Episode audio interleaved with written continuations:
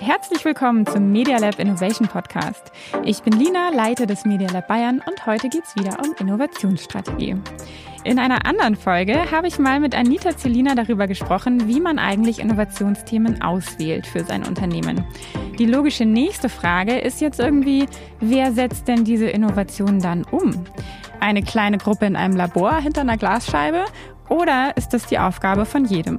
Mein heutiger Gast hat schon viele Varianten ausprobiert und ganz aktuell eine gefunden, die ziemlich vielversprechend ist. Deshalb freue ich mich total, dass Ellen Heinrichs heute bei mir ist. Ellen ist Head of Digital Programming bei der Deutschen Welle und hat in den vergangenen Jahren das Deutsche Welle Lab aufgebaut und die DW Mainz, eine Initiative für alle 3000 Mitarbeiter aus 60 Nationen. Hallo Ellen. Hi Lina, ich freue mich. Die Deutsche Welle, die hat ja tausende Mitarbeiter über die ganze Welt verteilt, die in 30 Sprachen Journalismus machen. Ihr habt eine eigene Vision, habe ich gesehen, die lautet, bis 2025 ist die Deutsche Welle eine unverzichtbare digitale Informationsanbieterin. Du beschäftigst dich jetzt schon seit 2014 damit, äh, wie die Deutsche Welle innovativer wird. Und deswegen würde ich gern einmal vorneweg dich fragen wollen, hast du denn schon die Antwort darauf gefunden, auf die Frage, wer sollte Innovation machen?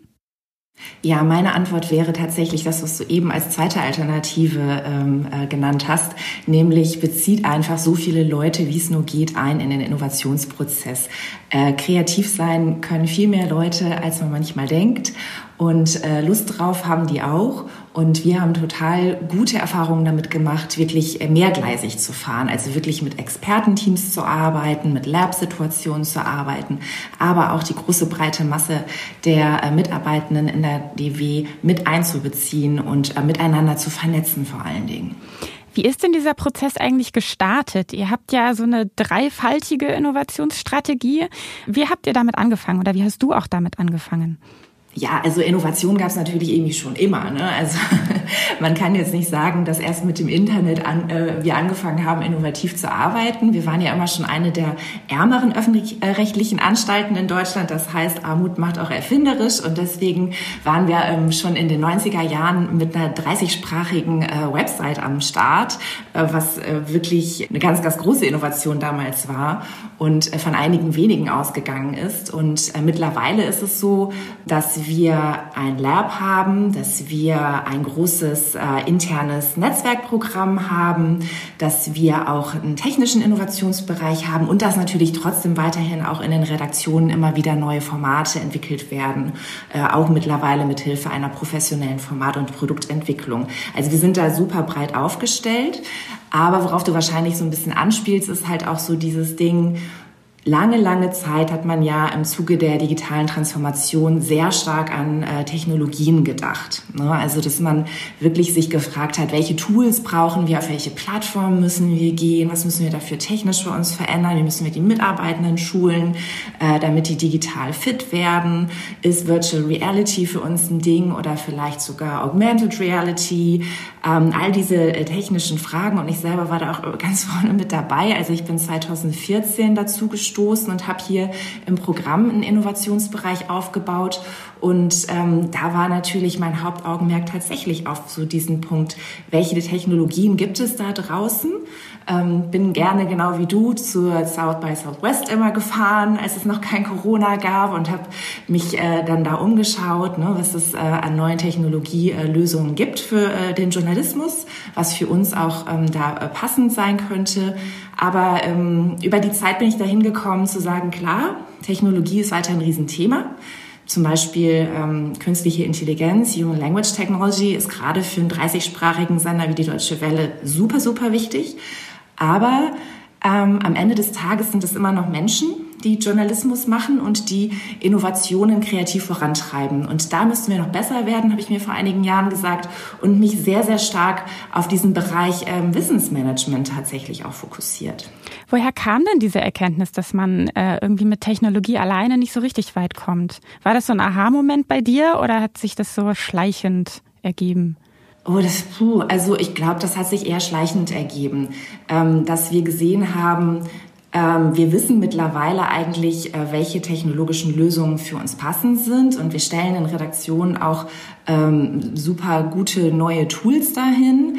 aber irgendwie ziehen die nicht mit. Woran liegt das eigentlich? Und dann bin ich darauf gekommen, dass es schon ähm, zum einen daran liegt, dass natürlich wir nicht erwarten können, dass wir in vergleichsweise äh, kleinen redaktionellen Einheiten äh, wie beispielsweise unserem Dari Pashtu-Programm, wir dann auch noch Experten für alle möglichen neuen Technologielösungen haben, äh, die nur darauf brennen, die permanent anzuwenden. Die Leute waren halt auch damit beschäftigt, weiterhin Radio zu machen und solche Sachen.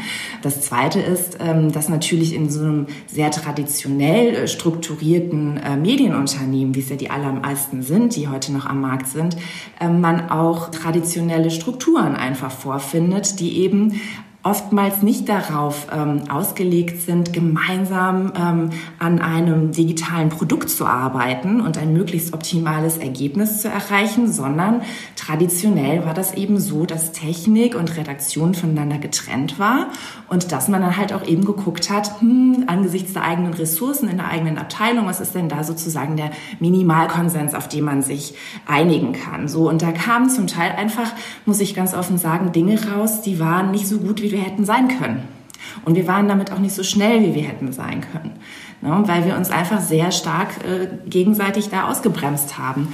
Und insofern ist dann, glaube ich, bei mir einfach persönlich sukzessive so diese Einsicht gewachsen, hey, das mit den Tools ist gut und schön, ne, da sind wir auch auf einem guten Weg, aber es geht halt auch sehr, sehr stark um ein Mindset, das zur digitalen Transformation dann auch passt. Und an diesem Mindset kann man dann irgendwie nicht arbeiten mit, äh, wir machen jetzt mal ein Kulturwandelprojekt oder so, da hat nämlich keiner Lust drauf, weil die müssen, wie gesagt, ja alle arbeiten, sondern äh, wir haben uns halt überlegt, was könnte für die Leute dann relevant sein und was bringt die sozusagen ähm, dann nebenbei zum Umdenken. Und so sind wir halt darauf gekommen, ähm, dass wir diese Netzwerkveranstaltungen etabliert haben und das läuft halt mega, mega gut. Und jetzt sagen alle Leute, wow, das hat bei uns echt einen riesen Kulturwandel tatsächlich auch herbeigeführt.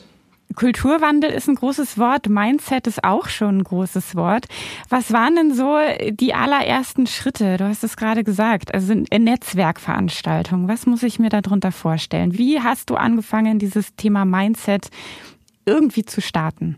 Wie gesagt, ich habe ähm, ja festgestellt, unsere traditionellen Strukturen, das sind oftmals leider die äh, typischen, äh, oft zitierten Silos. Ja, also äh, die Leute, die sich um Technik kümmern, unterhalten sich mit Technikleuten und die Journalisten unterhalten sich mit Journalisten. Verwaltung ist noch mal extra und so weiter und so fort. Und ich habe einfach mir gedacht, ich brauche Mitstreiter.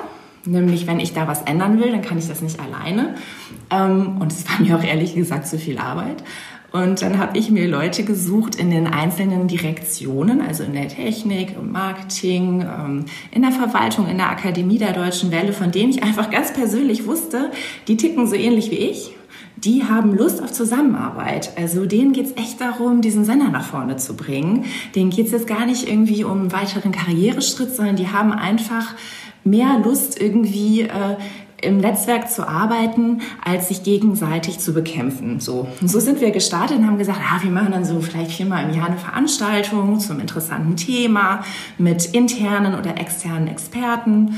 Und ähm, das haben wir dann auch gemacht und dann sind wir quasi ähm, so ein bisschen überrollt worden ähm, von, von dem Erfolg, den das Ganze gehabt hat. Also wir haben zum Teil über 100 Leute gehabt, die sich dann bei uns im, im DW-Lab gedrängelt haben, um hausinternen Experten zu den unterschiedlichsten Themen zuzuhören. Was war das für eine Veranstaltung? Also war das ein, war das ein Tag, Konferenz, den ihr da gemacht habt oder wie habt ihr das aufgesetzt? Wir haben das angefangen ähm, in der Mittagspause einfach gesagt, hey Leute, ne, statt in die Kantine könnt ihr vielleicht ins DW Lab kommen. Wir sind die neue DW Mainz Initiative. Ähm, Made for Mainz ist ja der Claim der Deutschen Welle und wir haben gesagt, ihr seid aber auch Mainz, ihr seid die super Experten im Haus und ihr solltet euch untereinander austauschen zu den Themen, die euch bewegen, wo ihr euch auskennt. Und ähm, wir haben sie dann eingeladen für maximal eine Stunde, hatten hausinternen Referenten und haben gesagt, hey, ne, mach mal 20 Minuten maximal Vortrag und der Rest ähm, ist Diskussion. Und dann kam es halt dazu, dass Leute, die beispielsweise damals war noch WhatsApp-Newsletter ein Riesending, ne, dass dann die Leute aus der Kiswahili-Abteilung darüber gesprochen haben, dass sie super erfolgreichen WhatsApp-Newsletter machen und äh, Leute aus völlig anderen äh, Regionen, ähm, aus Asien oder so, gesagt haben, ach, ist ja witzig, machen wir auch, ne, Fasi zum Beispiel. Und wir haben ganz ähnliche Erfahrungen gemacht. Lass doch mal reden hinterher nochmal. So, die wussten vorher nichts voneinander, weil es einfach aufgrund äh, der Struktur keinerlei Anknüpfungspunkte gab untereinander. Das eine war halt Asien, das andere Afrika, da, da traf man sich nicht so häufig. Und das ist nur ein kleines Beispiel, ne, wo wir dazu beitragen konnten, dass sich die Leute äh, im Haus besser kennenlernen, tatsächlich rein persönlich kennenlernen und sagen so, wow, also diese spannenden digitalen Experten, die sind ja nicht nur immer da draußen in der Welt, sondern die sitzen hier ganz konkret bei uns im Haus. Und es ist total klasse, dass wir uns jetzt besser kennen und uns ähm, da auch gegenseitig unterstützen können. Und das war dann eigentlich so der Ausgangspunkt. Und wir haben ab und zu auch Externe eingeladen, finde aber, dass tatsächlich so dieses ähm, nach vorne schieben von hausinterner Expertise den größten Impact hatte. Die Leute uns dann geschrieben haben, wir machen regelmäßig dann auch Umfragen, um zu sehen, ne, wie ist so die Zufriedenheit, was wünschen, wünschen sich die Kolleginnen noch mehr. Dann sagen die, ich bin jetzt wieder total stolz, auch bei der Deutschen Welle zu arbeiten. Ich habe halt mitgekriegt, dass wir so ein echt cooler Laden sind und vielen Dank dafür und bitte noch mehr. Und dann haben wir angefangen, eintägige, zweitägige Konferenzen in-house zu organisieren mit Leuten wie Lucy Köng oder anderen digitalen Transformationsexpertinnen von aus der Welt, aber halt auch mit dem, was wir selber zu bieten haben, sodass dann selbst Leute, die, sagen wir mal, äh, bei Human Resources in der Verwaltung arbeiten, wirklich auch die Möglichkeit haben, sich zu informieren, hey, was machen wir eigentlich für ein Programm? Denn die wenigsten sprechen ja Kiswahili oder Farsi und haben dadurch auch nochmal eine andere Zufriedenheit oder eine andere Identifikation mit ihrem Arbeitgeber Deutsche Welle entwickelt. Ne? Das schweißt natürlich auch zusammen, wenn man besser versteht, was da tagtäglich produziert wird und warum.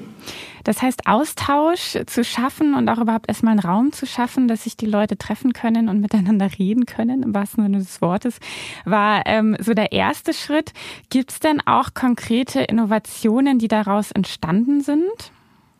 Nein, also das ist tatsächlich ähm, kein ähm, Pfad, der zu konkreten Innovationen führen soll. Der soll dazu führen, dass Wissen, das vorhanden ist, tatsächlich weitergegeben wird und dass, wenn es beispielsweise eine Innovation an einer Stelle des Hauses gibt, dass andere das nachvollziehen können und für sich adaptieren können. Aber wir haben natürlich andere Punkte in der deutschen Welle, wo konkret Innovationen entstehen und wo die Leute auch wirklich nur damit beschäftigt sind.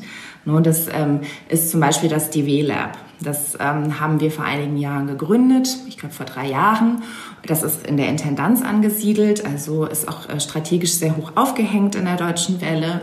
Und das hat ganz explizit äh, das Ziel, neue digitale Produkte zu entwickeln und ähm, auch tatsächlich möglichst viele Mitarbeitende der DW einzubeziehen. Die machen das in Form von Ideation Days, wo die Leute sich anmelden können, wo sie eigene Ideen pitchen können und äh, wo sie dann, wenn sie sozusagen gewinnen, auch Zeit bekommen und Ressourcen, um an ihren Prototypen weiterzuarbeiten. So, und da ist der Punkt, wo redaktionell tatsächlich dann auch neue Produkte entstehen.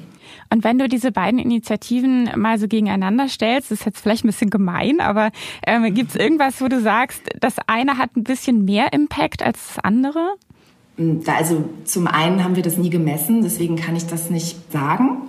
Zum anderen würde ich sagen, dass sich das wirklich sehr, sehr, sehr gut ergänzt. Also die Leute aus dem Lab zum Beispiel kommen auch zu den DW Mainz Veranstaltungen und berichten dann darüber, so dass auch das, was im Lab entsteht, jetzt nicht so in so einer Closed Shop oder in so einer äh, Elfenbeinturm-Atmosphäre verbleibt.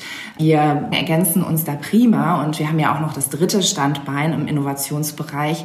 Das ist der Bereich ähm, Forschungs- und Kooperationsprojekte und die Kolleginnen dort kümmern sich ganz explizit um technologische Innovationen. Und auch dort entstehen natürlich zum Teil äh, Dinge, die dann konkret auch Einfluss haben bei uns in der Deutschen Welle, wie wir Programm machen.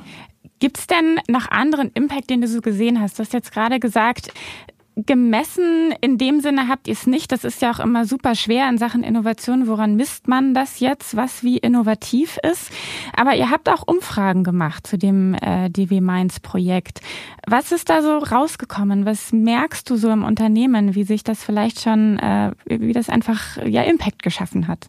Also zuerst einmal habe ich ähm, meine Arbeitshypothese bestätigt gefunden. Ich hatte nämlich, bevor ich das Ganze gestartet habe, eine Studie von KPMG gelesen, wonach ähm, der, das größte Hemmnis von Innovationen äh, branchenübergreifend tatsächlich ist äh, sozusagen eine mangelnde Durchlässigkeit in Bezug auf Hierarchien und ähm, auch Besitzstandswahrung und mangelnder Informationsfluss.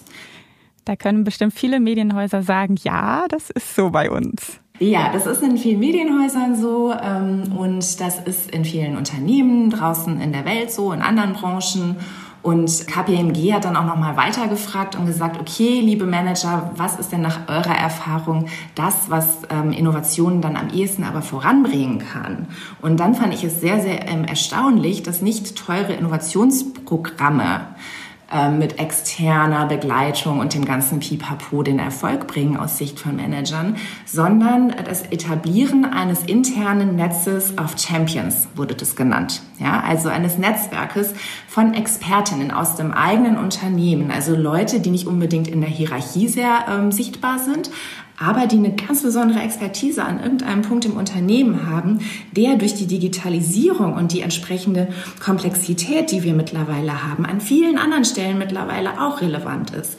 Und die dazu zu bringen, dass sie es auch für sich persönlich ähm, für wertvoll erachten, dieses Wissen zu teilen, anstatt wie früher vielleicht zu sagen, das ist mein persönliches Herrschaftswissen, das gebe ich doch nicht freiwillig ab. Also diesen Switch hinzukriegen, das ist dann der entscheidende Push für, für äh, Innovationen. Und ich muss sagen, auch in der Deutschen Welle haben wir Ähnliches beobachtet. Also wir machen, wie gesagt, regelmäßig Umfragen und wir kriegen extrem hohe Zustimmungswerte zu dem, was wir da tun. Und wenn man sagt, was ist für dich besonders wertvoll, dann ist es tatsächlich eine konkrete Unterstützung in meiner Arbeit. Ich weiß jetzt, wen ich fragen soll, wenn ich ein Problem habe. Ich muss das Rad nicht permanent neu erfinden. So. Und das ist natürlich effizient, zeitsparend und auch total günstig. Das klingt ein bisschen danach, dass auch ihr ähm, darüber erstmal festgestellt habt, dass ihr die ganzen ähm, Talente sowieso, aber auch das ganze Wissen schon im Unternehmen habt, wo ja viele Häuser auch immer einfach so rausschauen und irgendwie sagen, ach, irgendwelche äh, Tech-Minds da draußen, die sind viel klüger als wir und die wissen viel besser, was man machen muss und die brauchen wir bei uns im Unternehmen. War das auch so ein bisschen eine Erkenntnis? Das war ähm, mit einer der größten Triebfedern tatsächlich, die ich persönlich auch entwickelt habe, weil ich war äh, sozusagen ja eine der Glücklichen, die sich da draußen umgucken durfte, die ähm, im Auftrag der Programmdirektorin dann wirklich großartige Konferenzen besuchen durfte. Ich habe mich da sehr privilegiert gefühlt, aber irgendwo auch so dieses Gefühl entwickelt, ja, hm, also ich bin jetzt eine und ähm, wie ähm, kann ich mein neues Wissen am besten ähm, ins Unternehmen transportieren? Ich kann ja nicht nur meine Chefin briefen, das, dafür ist der Aufwand zu groß letztlich, ja. Und ähm, so habe ich erstmal für mich selber ähm, nach Wegen gesucht, ähm, auch über diese Netzwerkveranstaltungen mal irgendwie möglichst vielen Leuten zu erzählen, was gibt's denn zum Beispiel Neues in Austin bei der South by. Und bin dann so darüber gekommen, dass ich dachte, naja, also, aber intern gibt's auch wirklich total tolle Leute. Also ich habe zum Beispiel einen Kollegen, der ähm, im Bereich Forschungs- und Kooperationsprojekte arbeitet und der kennt sich fantastisch aus äh, mit der Verifikation von Deepfake-Videos. Und äh, der Vortrag, den er uns hier hausintern gehalten hat, der stand ehrlich gesagt dem, was ich in Amerika äh, gesehen habe zu dem Thema, in nichts nach. Der hatte einen absolut großartigen Kenntnisstand und konnte aber dann auch nochmal das Thema auf uns in der Deutschen Welle direkt äh, sozusagen transferieren, was natürlich großartig ist. Ne? Und ähm, so geht es bei anderen ähm, Themen auch. Und insofern glaube ich, ähm, wird es wahrscheinlich in vielen Unternehmen so sein, dass man sich auch mal besinnen muss, was man eigentlich an Expertise im eigenen Haus schon hat. Und das hat natürlich neben dem Wissenstransfer und dass man irgendwie ähm, da ähm, auch teure Schulungen je nachdem spart, indem man die Leute vernetzt intern, hat das natürlich auch den Effekt, dass Experten sich sehr wertschätzt fühlen. Und ähm, das ist natürlich klar, ne? Mitarbeiterinnen, die sich gewertschätzt fühlen, geben auch gerne ihr Bestes. Insofern nutzt es äh, sozusagen dem Unternehmen aus sehr vielen ähm, äh, Perspektiven heraus. Was hat sich denn aus dem DW Mainz Programm an langfristigeren Initiativen auch ergeben? Gibt es da was, dass man schon merkt, da, da tut sich im ganzen Unternehmen etwas? Ich habe das Gefühl, dass das ganze Thema Wissenstransfer eine, eine, wesentlich größere Wertschätzung erfahren hat. Das spiegelt sich auch darin wieder, dass ähm, das Thema tatsächlich äh, zu den strategischen Unternehmenszielen jetzt auch geadelt wurde, der Deutschen Welle. Und wir äh, demnach äh, dann in der Unternehmensstrategie uns wiederfinden und auch äh, liefern müssen. Da sind wir echt super froh drüber. Ähm, und dementsprechend haben wir uns halt überlegt, äh, was kann man über diese ja zum Teil doch recht punktuellen Veranstaltungen, die wir da anbieten, äh, hinaus noch machen und sind auf äh, das Thema Circles gekommen. Ähm, Circles, das sind bei uns lose Runden, früher hätte man vielleicht gesagt AGs, die sich äh, aus den Mitarbeitenden heraus selber gründen können. Also wenn sich jemand berufen fühlt, wie ich jetzt zum Beispiel, zum Thema konstruktiver Journalismus einen Circle zu gründen, dann kann er oder sie das jederzeit tun. Also die melden sich dann bei uns, dann stellen wir ein paar Fragen, sowas wie, ist denn dieser Circle auch dann wirklich direktionsübergreifend? Weil wenn er das nicht ist, kannst du einfach ein Abteilungsmeeting einberufen, dann muss man das nicht Circle nennen und so. Ne? Und ähm, wenn diese Fragen dann alle gut beantwortet wurden, dann wird dieser äh, Circle sozusagen zugelassen, auf Confluence gestellt und äh, die entsprechenden Interessenten zu dem Thema finden sich dann regelmäßig zusammen und arbeiten ganz autonom. Also die haben keinen ähm, Arbeitsauftrag von irgendeiner Führungskraft. Die müssen auch keine konkreten Ergebnisse liefern, sondern die haben eine, einen Freiraum, äh, zu den Themen zu diskutieren, die für ihr gemeinsames Thema wichtig ist und sind. Und ähm, das läuft super, super gut. Also wir haben mittlerweile über 20 Circles in der Deutschen Welle. Und äh, neben diesem Constructive Circle ist ein Podcast Circle dabei oder es gibt auch einen, wo ganz viele Leute sind, die sich für Metadaten begeistern können. Ja, also es gibt alles Mögliche. Und ähm, es gibt Leute, die sind in mehreren Circles auch Mitglied. Ähm, ja, und wenn ein Thema irgendwann möglicherweise nicht mehr relevant ist, dann ähm, wird der Circle auch wieder dicht gemacht. Ne? Also das hat den Vorteil, ähm, dass es sozusagen fluide ist und nicht wie so eine starre Hierarchie einmal eingesetzt läuft für immer. Ne? Und äh, damit fahren wir im Moment sehr, sehr, sehr gut. Viele Innovationsmanager haben ja immer oder erzählen immer von dem Problem, dass es schon viele Blocker gibt im Haus und viele Menschen, die jetzt vielleicht auch nicht zwingend Innovation vorantreiben wollen, sondern eben genau so den Besitzstand wahren. Hat sich da was getan bei euch oder war die Deutsche Welle immer so ein Haus, wo es sowas gar nicht gab? Nein, gab es natürlich nie. ja, ja. Also ähm, was ich wirklich gut finde ist, ähm, wenn man darauf verzichtet, solche Fronten aufzumachen, nach dem Motto, ähm, hier sind die äh, hippen Digitalen und da ist das alte Eisen. Hier ist die Zukunft und da ist die Vergangenheit. Ich meine, ist ja klar, was dann passiert. Ja, also die Leute, die äh, sozusagen dem Vergangenheitslager zugerechnet werden, haben ja dann schon mal echt keinen Bock, weil das der Ruf erst ruiniert. Ja, das wissen wir alle.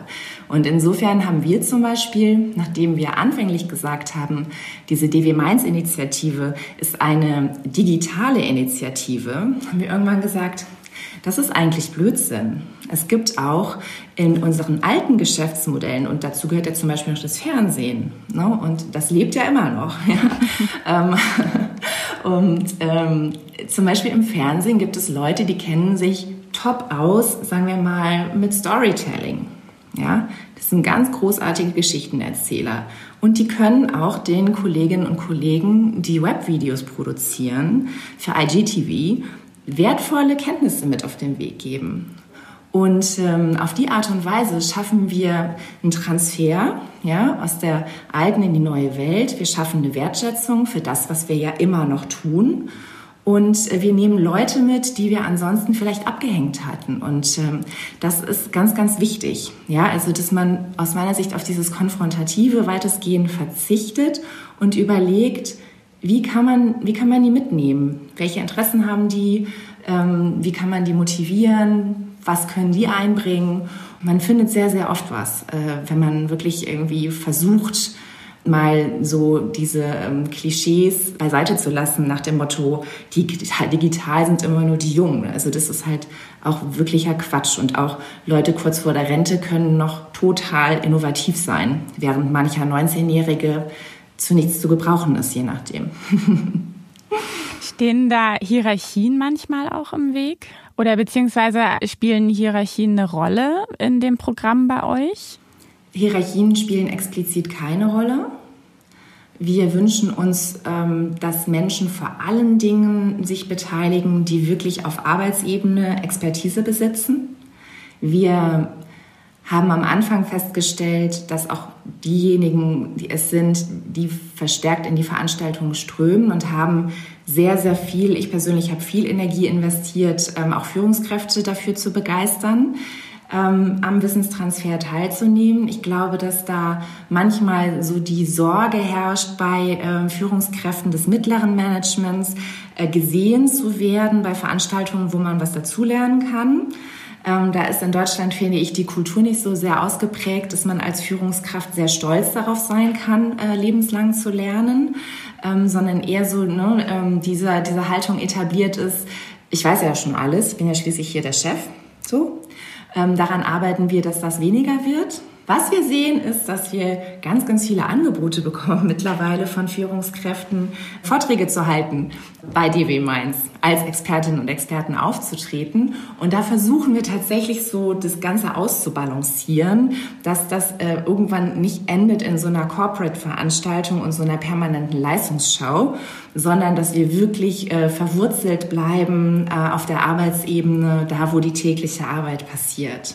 Und das klappt gut? Ja, also das ist, ähm, man muss da manchmal ein bisschen selbstbewusst rangehen. Ne? Also äh, wenn, wenn dann irgendwie äh, jemand aus der Top-Hierarchie sagt, hier, ich hätte, würde gerne mal einen Vortrag halten und du sagst, wir sind jetzt aber leider anderthalb Monate schon ausgebucht, weil wir haben ganz, ganz tolle andere Vorträge. Ähm, dann muss das natürlich die betreffende Führungskraft in dem Moment aushalten. Aber für uns ist es total wichtig. Und wir sind auch selber als das Team, das das Ganze auf die Beine stellt, ähm, komplett, ähm, also hierarchiefrei ist ein großes Wort, aber wir kommen aus unterschiedlichsten Bereichen der Deutschen Welle und arbeiten auf unterschiedlichsten Hierarchiestufen. Also wir haben eine Sekretärin genauso mit dabei wie ein Abteilungsleiter.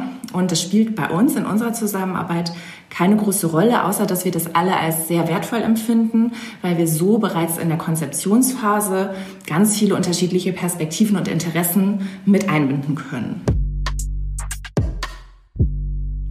Das alles, ähm, also sowohl deine Arbeit als auch jeder Mitarbeiter, der da hingeht, das kostet ja alles Zeit. Und jetzt ist es ja in der Regel so, ähm, wenn auch gerade die Geschäftsführung von einem Medienhaus irgendwie hört, irgendwas kostet Zeit, ohne dass sie wirklich weiß, wie viel Geld am Ende dabei rauskommt oder welches Produkt dabei herauskommt, dann kommt erstmal so eine gehobene Augenbraue und so ein, ja, ganz schön, aber was machen wir denn damit an Kohle oder was sparen wir ein?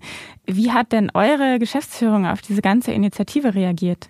Mm, das habe ich noch nicht erzählt, aber wir haben die damals einfach so gestartet. Also wir haben nicht um Erlaubnis gefragt.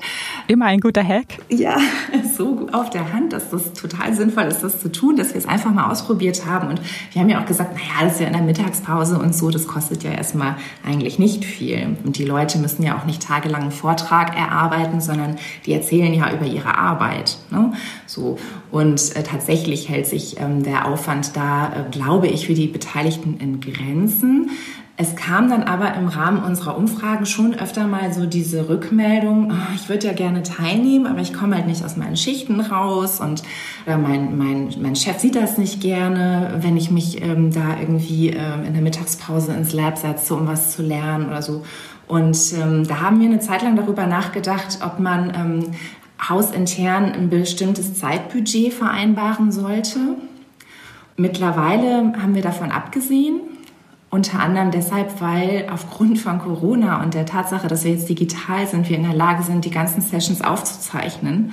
Und wir jetzt bei uns im Intranet halt ein riesen äh, sozusagen Verzeichnis haben mit den ganzen ähm, Videosessions, die wir, die wir aufgezeichnet haben. Und die sind halt für jeden jederzeit zugänglich.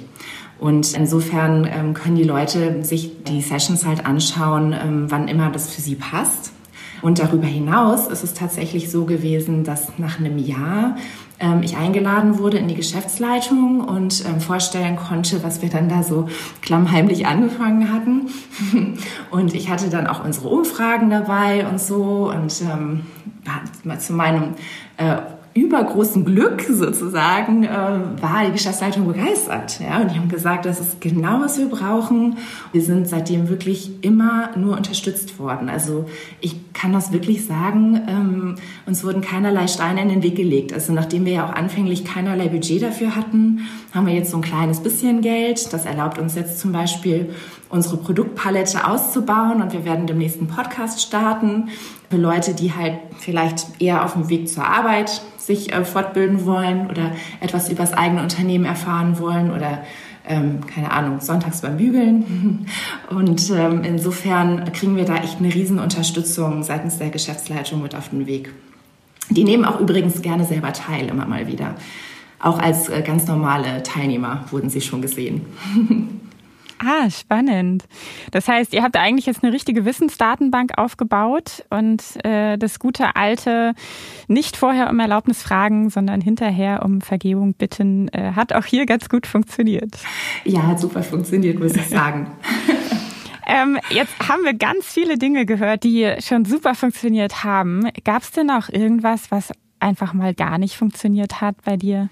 Ja, also wir haben ähm, einmal uns überlegt, ähm, als dieses Thema Führungskräfte so ähm, ne, irgendwie ein bisschen schwierig war, also es kamen nicht so viele, wie wir gerne wollten, da haben wir uns überlegt, wir machen so ein DW Minds Executive und haben irgendwie fröhlich angefangen zu planen, bis wir irgendwann so nach einem Monat Planung darauf kamen, dass das der totale Schwachsinn ist, weil sich DW Mainz äh, ja auszeichnet, gerade dadurch, dass es hierarchiefrei ist. Mhm. Ja, und ähm, dass wir im Grunde einfach so gute Veranstaltungen jetzt machen müssen, äh, dass diese Führungskräfte kommen. Und wenn sie nicht kommen, ist es vielleicht eher bezeichnen für diese Führungskräfte und nicht dafür, dass das Veranstaltungsformat nicht passend ist. So, das haben wir uns überlegt. Das war so ein bisschen so eine Bauchlandung. Da waren wir nämlich schon so ganz beglückt von dieser tollen Idee. Und ähm, das andere war, dass ich äh, versucht habe, im Rahmen dieser, ganztägigen Konferenz, die wir da machen, ähm, diesen My Inspiration Day heißt das, ähm, auch eine Fuck-Up-Night zu organisieren, wo wir dann uns gegenseitig erzählen, ähm, was bei uns schon mal total schief gelaufen ist und was wir daraus gelernt haben. Und da habe ich halt leider total gelust, weil äh, es hat keiner mitgemacht. Und ähm, da habe ich gemerkt, okay, also bei uns läuft schon einiges richtig gut, aber das ist halt, so weit ist es dann doch noch nicht, ne? dass die Leute sich dann mittlerweile trauen äh, zu sagen, hier, ähm, ich hatte mal eine großartige Idee und die war aber leider total Schrott. Ich habe so drei Themen, die ich oder drei Fragen, drei kurze Fragen, die ich jedem gerne nochmal ähm, stellen möchte. Und die eine Frage dreht sich um das Thema KPIs für Innovationen. Hast du irgendeinen Tipp oder irgendwas für dich herausgefunden, wie man Innovationen messen kann?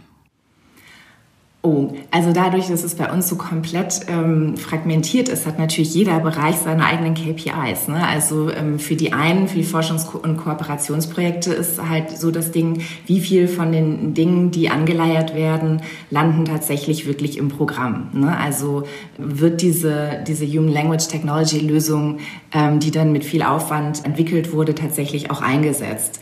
Das ist so ein Punkt. Ähnlich ist es auch beim DW Lab. Also man muss sich schon fragen, wie viel ne, von, den, von den neuen fancy Formaten, die dann entwickelt werden, schaffen es am Ende in den Regelbetrieb. Das ist natürlich auch eine wichtige äh, Messzahl.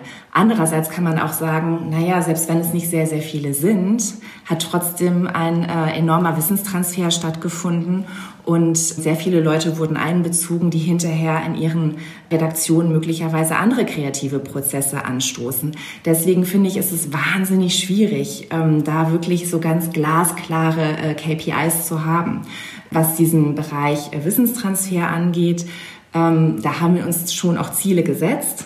Zum Beispiel, ähm, dass wir die Produktpalette einfach erweitern wollen ähm, im Bereich Wissenstransfer, dass wir noch mehr informelle Zirkel schaffen wollen, als wir es schon gemacht haben, zum Wissensaustausch, zum längerfristigen Wissensaustausch über Themen wie YouTube, Instagram, Chatbots, was auch immer.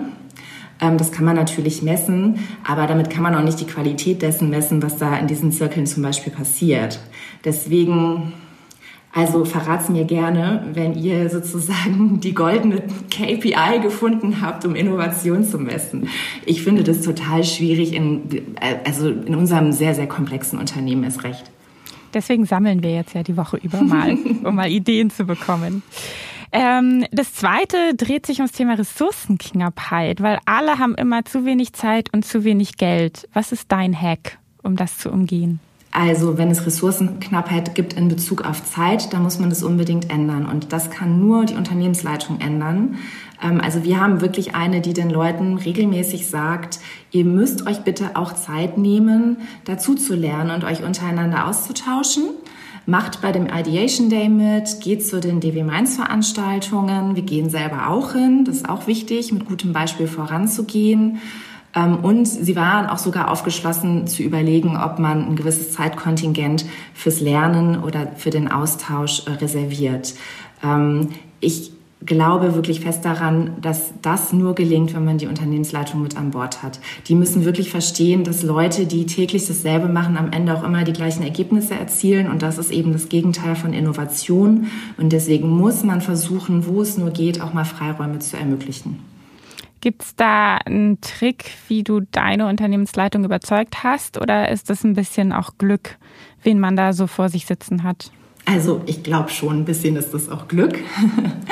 Ähm, ich hatte Glück, aber wir haben auch vorgelegt. Also, ne, wo wir eben so drüber gesprochen haben, einfach mal gemacht und dann haben wir evaluiert und die Ergebnisse mitgebracht. Ähm, ich glaube nicht, dass ich das Glück gehabt hätte, wenn ich da hingegangen wäre und gesagt hätte, ich habe da eine super Idee und ich brauche jetzt nur noch irgendwie äh, 20.000 Euro Budget und ähm, dann fangen wir mal an äh, zu entwickeln und dann gucken wir mal nächstes Jahr, ob was bei rausgekommen ist. Ähm, wir haben es halt genau andersrum gemacht. Ähm, wir sind im Grunde ohne Budget rangegangen, haben geguckt, was ist machbar ähm, es gibt immer, finde ich, ähm, Dinge, die man einfach verändern kann, ohne dass es gleich wahnsinnig viel Geld kostet und äh, dann sozusagen mit konkreten Ergebnissen und mit ganz konkreten weiteren Vorstellungen an die Geschäftsleitung herantreten. Gut sind auch natürlich diese, diese Studien, die ich dann mitgebracht habe zum Thema, was hindert Innovation, was fördert Innovation. Ähm, so einfach ganz, ganz klare Informationen und möglichst wenig äh, Innovationsblabla.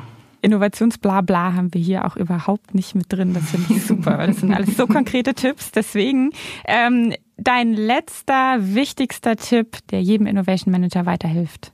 Was mir total geholfen hat, war wirklich auch ähm, auf andere Branchen zu gucken und mal äh, zu versuchen, diese Medienblase zu verlassen.